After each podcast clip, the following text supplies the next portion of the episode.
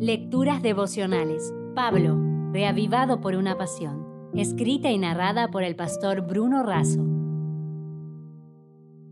Hoy es 5 de mayo.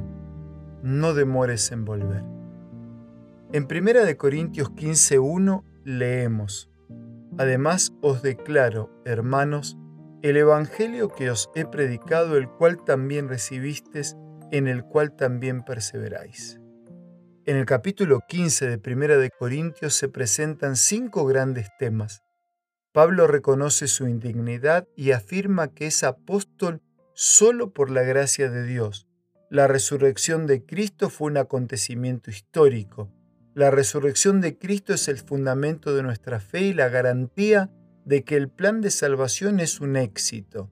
En la segunda venida del Señor los muertos en Cristo resucitarán primero y el regreso de Cristo implicará la destrucción de la muerte.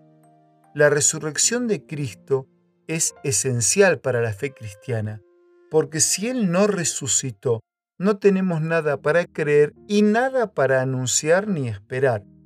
Gracias a Dios, este evento es plenamente confiable. Después de su crucifixión, Jesús fue sepultado en la tumba de José de Arimatea por sus seguidores consternados. El domingo, después de la crucifixión, un grupo de seguidoras de Jesús halló la tumba vacía. La tumba vacía está ratificada por fuentes antiguas independientes. En diferentes ocasiones, diferentes individuos y grupos de personas testimoniaron apariciones del Jesús resucitado. Los discípulos creyeron y proclamaron que Jesús había resucitado de los muertos. La muerte no tiene la última palabra. Cristo tiene la última palabra. Él ha resucitado para mostrarnos que quien muere confiando en Él, resucitará para vida eterna. La resurrección es levantarse de la tumba y la restauración plena de la vida. Mi madre vivía en Buenos Aires y nosotros en Brasilia trabajando en la sede de la División Sudamericana. Cierta vez viajé para visitarla y acompañarla, pues los médicos habían detectado un cáncer de pulmón y definieron hacer quimioterapia. Ella, muy confiada en las promesas de Dios, tenía un único ruego, que era no sufrir y que el Señor hiciera su voluntad. Un domingo de mañana nos despedimos, oramos juntos y al salir me dijo, Hijo, no demores en volver. Viajé a Brasilia. El lunes al mediodía mi hija me llama y entre lágrimas me dice, la abuela acaba de descansar. Sin que mi madre supiera, no me demoré en volver.